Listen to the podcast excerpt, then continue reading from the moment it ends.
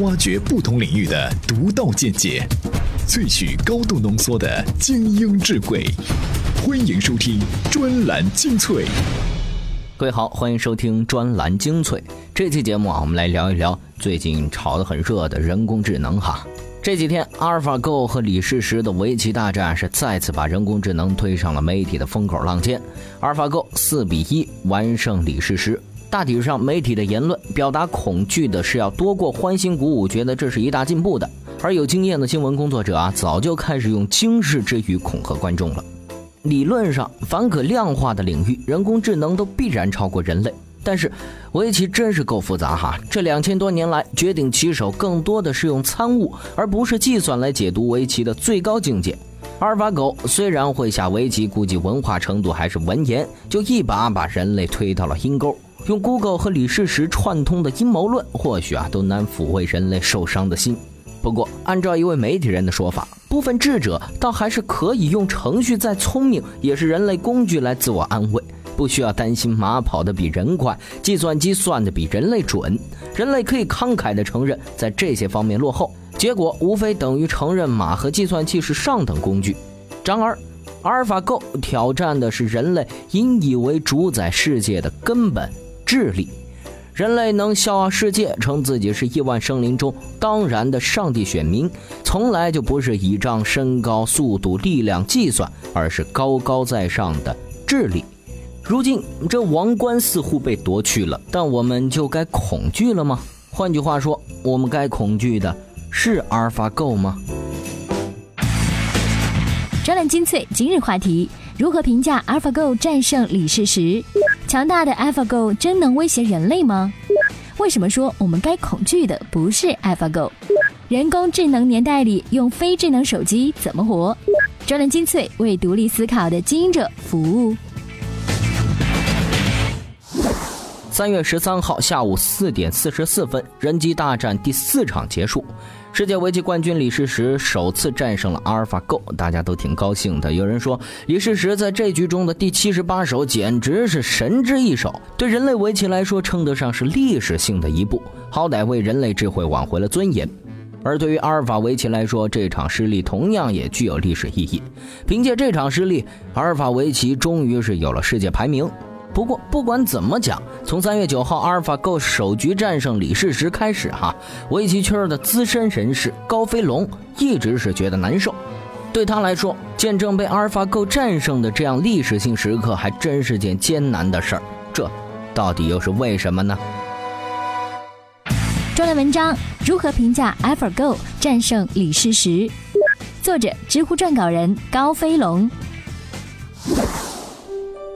和小伙伴一起从演播室出来，心里空落落的。今早我还在朋友圈说，这将是一个新时代的开端，让我们一起来迎接吧。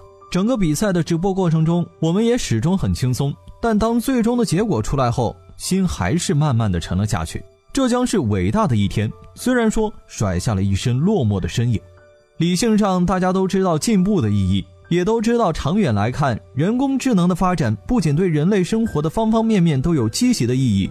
对于围棋本身来说，也是利大于弊的。更要知道的是，人工智能战胜人类顶尖的棋手，这一天早晚会来。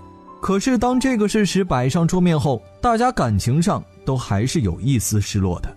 赛前，我曾以为结果会是四比一，而那一局胜局将就是新的历史开启的标志。李世石赢了不算什么，可当他输任何一局，都会造就历史。不过，即使李世石最终取得了胜利，也如柯洁所言，阿尔法狗现在不是他的对手。然而几个月后呢？一年后呢？下次比赛时，柯洁面临的阿尔法狗可就不是今天的阿尔法狗了。一两日间，人的应激学习速度快于电脑，可是，在现在的技术条件下，给人工智能几个月的训练时间，人是无论如何也赶不上的。阿尔法 Go 对李世石的挑战不是一次单一的挑战，而是开启了人工智能在围棋盘上不断挑战人类的过渡期，直到人工智能彻底超过人类为止。这是新时代的开启，而旧时代却不会一下子落幕。从情感上来说，我们都希望过渡期可以长一些，人类抵抗的久一些。然而，这过渡期却以人类的一场失利开启。也许这过渡期比大家想象的要更短了。二十年前，卡斯帕罗夫在第一次接受深蓝挑战时，也是在第一局比赛中因行险试探电脑而输掉了。赛后的晚上，他在散步时忧心忡忡地问助手：“如果那玩意儿是不可战胜的，该怎么办呢？”当然，众所周知，第二天起他奋起心力，最终是战胜了电脑。可他也只多坚持了一年，四年他就被击败了。历史会重演吗？还是人类在围棋盘上挣扎的时间更短？我的朋友圈里已经被信仰崩塌刷了屏。大家都知道这一天早晚会来，可是落败到来的太快了。理性上值得高兴，感情上却禁不住难过。今天结束后，一起走在街上，聊起各自童年的梦想和那些拼搏与坚持。落寞之余，心头一片空白。我们不仅仅在见证着，甚至可以说是在亲历着历史的重要时刻。可这见证，真的好艰难啊！此时此刻，我真的庆幸自己没有接各种出镜的邀请，不用在摄像机前遮掩自己的感情。曾经有人评价高飞龙哈，说他是围棋圈的栋梁人物，不仅是经历丰富、思维的广度、深度和写作的认真态度，都称得上是细思极恐这个词儿。阿尔法狗战胜了李世石这个所谓的人类代表，新时代开启，旧时代迟早得落幕。围棋相对复杂，被有些人神化。其实再神话，有一个事实改变不了：围棋。它也是有规则的，这些规则只要有人下功夫研究，也可以在规则基础上找出规律，形成算法。好，这里依然是专栏精粹。有句话说啊，内行看门道，外行看热闹。就这场人工智能挑战自然智能的竞技活动来说，哈，包括高飞龙在内的所有观众其实都算是外行人。大家对于人工智能的恐惧呢，很大程度上是由科幻文艺的断章引发。而这里面并不见得有多少和人工智能相关的真相。接下来，我们就来听听知名自媒体人兰溪的几点看法。专栏文章关于阿尔法 Go 和人工智能，作者自媒体人兰溪。承认吧，你既不懂围棋，也对 AI 深度学习能力兴致寡然。你跟着瞎咋呼，只是唯恐啊，在社交网络中置身事外。街上全是抬头仰望天空、伫立不动的人，只有第一个人是因为想要止住鼻血。之所以这么说，倒不是看清这场人工智能挑战自然智能的竞技活动，而是内行看门道，外行看热闹，始终啊都是专业领域向外释放影响的唯一模式。你一次次学会引力波的通俗定义、地震防灾的十三条技巧，以及美联储加息会如何改变世界经济，然后随着时间流逝彻底遗忘，如同日晷指针，周而复始。人们对人工智能的恐惧，很大程度上是由于科幻文艺的断章引发的。或许啊，还要加上埃隆·马斯克为了宣传他的 Open AI 平台做的广告词令，保护人类免于人工智能的毁灭。这在朝鲜最高领导人金正恩刚刚表态核武器随时可以发射的如今，更加显得诙谐了。事实上，和人类本身的恶意相比，人工智能的可控性和可预见性要高出太多了。Google 需要展示那些消耗巨大却没法取得短期盈利的项目，这是企业对资本的义务。而再多数据的粉饰，也比不上一场公开自信的演示。事到后来，作为媒体口中的人类代表，李世石的合适程度相当高。不仅啊，因为他长期以来稳定的棋力，更是此军的心态和气度不曾削弱比赛的历史意义，更没有引起某种近乎民族主义的过度认真。坦率地讲，我厌恶中国棋手科学以及那些心境拥趸的旺盛精力，就像一场上演世纪之战的足球场里突然闯进了一个裸奔的肥胖男人。这幅图景或许有些突如其来的新奇，但依然属于没教养和礼数的抢镜行径。人们惯于从一种刻板印象跌落到另一种刻板印象，于是啊，谦逊沦为伪善，粗鲁化身率真，一切啊都是镜花水月。科技的天敌永远都是无趣。中美的社会性差异同样印刻在两国的互联网中。前者对阿尔法狗与李世石之战更多的关注在于胜负乃至荣辱层面，而后者的议论啊，通常停留在这件事情本身有趣的地方。我们还能教会人工智能哪些事情？这个世界残酷的地方在于，一旦缺少资本财力的输入，人工智能便无法独立存活在实验室内。也就是说，作为一种物理层面的学习网络，它的未来取决于如何支撑应用层面的商业产品。Google 的无人驾驶汽车项目在过去十五个月里的六十八万公里行驶中，有二百七十二次因系统检测到无法自行解决的隐患而向随车的 Google 测试员交出驾驶控制权，而这些情况多半是遇到了违章驾驶的其他车辆。导致啊，仅仅是遵守规则、正常驾驶也不够用了。在大多数科幻作品中，人工智能扮演的都是反噬人类的角色，冷血无情，只知道杀戮和占领，侵略一切人类赖之生存的资源，将人类逼到生死存亡的绝境。至于这些不吃不喝的机器人为什么要抢夺他们并不需要但对人类不可或缺的东西，却很少有交代。对机器人的疑惧归结起来，还是人类对自身的不信任，而和人类本身的恶意相比，人工智能的可控性和可预见性还真要高出太多。大家对人工智能的恐惧，或许也并非来自敬畏，而是害怕改变现状，以及对未知领域一厢情愿的主观否定。重览优质文字专栏，汇集高明精英智慧。欢迎收听专栏精粹。欢迎回来，我们接着聊人工智能哈。大家知道，人类发明的所有工具几乎都有两面性，用来改造世界和用来对付人类自己。人类制造工具的能力越强，对自己的潜在破坏力也越大。在以前，工具的破坏性是一个人对另一个人的，施暴者和受害者是两个人。原子弹出现后，工具的两面性放大到了极端，施暴者自己也将成为受害者。所以啊，如果阿尔法狗让人有了机器统治人的恐惧感，那阴影早在原子弹被发明的时候就已经出现了。工具或者机器的危机本质上是人和人之间的危机。从这点上来讲，阿尔法狗和李世石的比赛可以说是智能机器赢了人类，实际上也可以说是研发阿尔法狗的人赢了名叫李世石的人。我们再来。听个说法。专栏文章：强大的弱人工智能 AlphaGo 真的能威胁人类吗？作者：专栏作家江浩。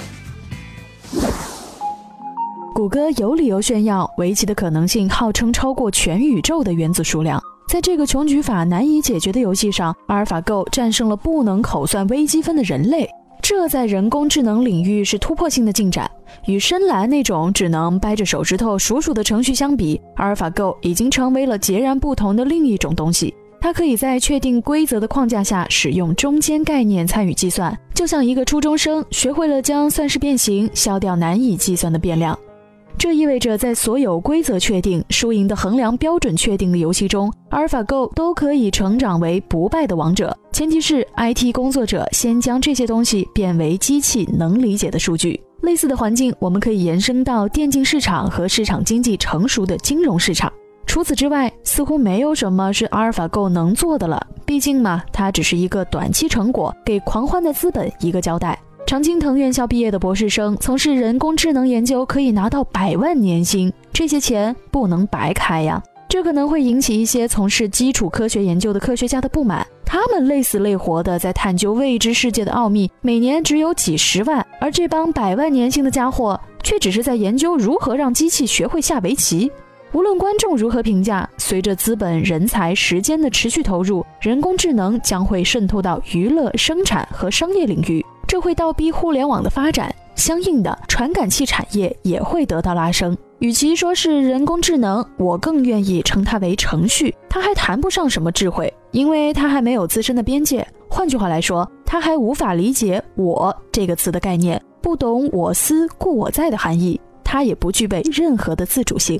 许多人类习以为常的事情，对于机器来讲依然是个难题。IT 工作者把七十亿地球人的奔跑数据都翻译给阿尔法 Go，它依然学不会控制两条腿在山地上奔跑。如果你了解谷歌在人工智能领域的进展，或者知道阿尔法 Go 的算法，你就不会惊异李世石的失败。这跟人类无法跑赢汽车是一样的道理吗？我们不必高估未知的，也不要低估常见的。人和猪的基因相似度在百分之九十以上，核电厂的本质依然是烧开水。阻碍实现可控核聚变的难度是因为温度太高，混凝土是最复杂的材料，我们依然不懂如何影响它的承受力与耐久度。言归正传，我们何时才能看到真正的人工智能呢？这可以参考人类发明轮子的时间，看一眼那个直到灭亡都没有发明出轮子的玛雅文明。AlphaGo 战胜李世石，有人觉得细思极恐。这件事儿在国际象棋领域十九年前就已经发生了。不同的地方在于，Google 称 AlphaGo 是人工智能，取胜是人工智能发展的一个标志。只是。到今天，阿尔法狗智能在什么地方，我们还真不知道。我们只是听 Google 在说，听专家在说，却看不到。或许这仅仅是因为阿尔法狗再强大，还只是弱人工智能，它还没有发展到真的多吓人的程度。互联网公司的一些大佬不也老在提醒大家要警惕人工智能吗？在今天，或许我们还不必担心人工智能奴役我们，下岗也不是最可怕的。按照某些专家的说法，这些机器会产生巨大的商业价值，养活这些下岗者，进而养活人类。不过，在专栏作家荣小青看来，机器统治人这件事儿早已经发生了。这倒还不是最可怕的，最让人恐惧的是大家都甘愿被奴役。我们再来听听他的说法。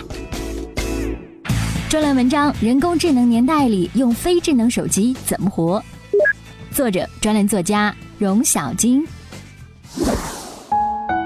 害怕阿法狗的人，无非是忌惮它表现出的超人智力，担心人类被机器统治的未来而已。但人们不是早就听到手机叮咚召唤后，立即放下所有的事情去刷朋友圈了吗？GPS 把人带到沟里的消息，不早就不是新闻了吗？机器统治人这件事儿，不是早就已经发生了吗？我倒是能说清自己为什么会恨上那些喜欢在人面前抖机灵的机器。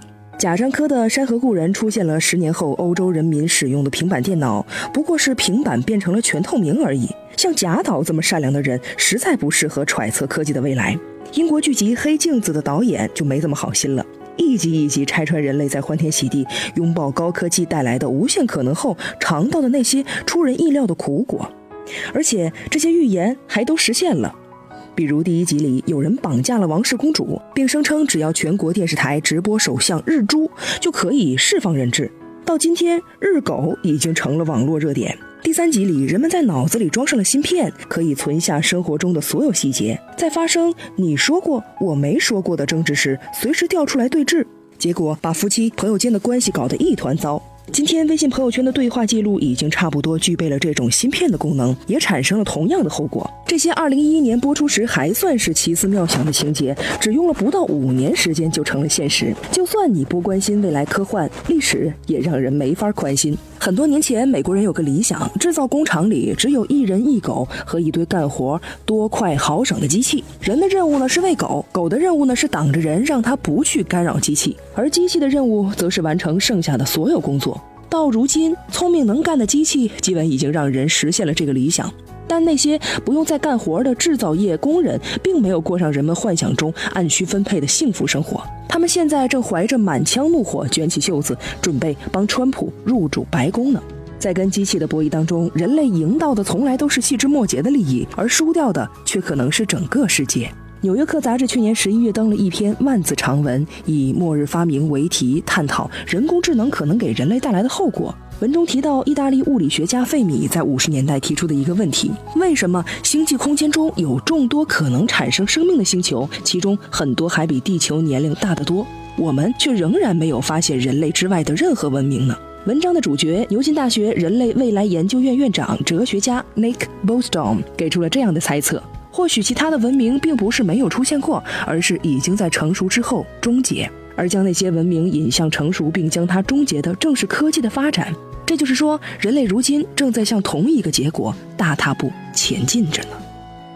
喜欢一起逃跑，因为这是最好的逃跑方式。